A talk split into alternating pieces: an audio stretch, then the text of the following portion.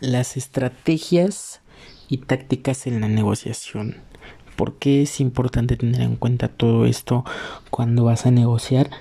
Pues es de demasiada importancia, sobre todo cuando vas a entrar o a incursionar en un nuevo mundo como es el, el mundo de los negocios, en donde prácticamente necesitas ser un tiburón antes que ser un pez y ser comido por una ballena, por supuesto es de gran importancia ya que necesitas primero que nada conocer qué es lo que vas a negociar y con quién vas a negociar.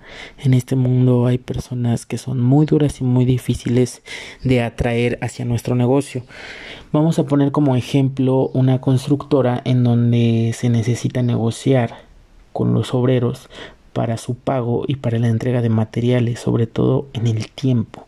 Se necesita muchísimo tiempo para poder eh, realizar una obra grande, pero también se necesita negociar un precio adecuado.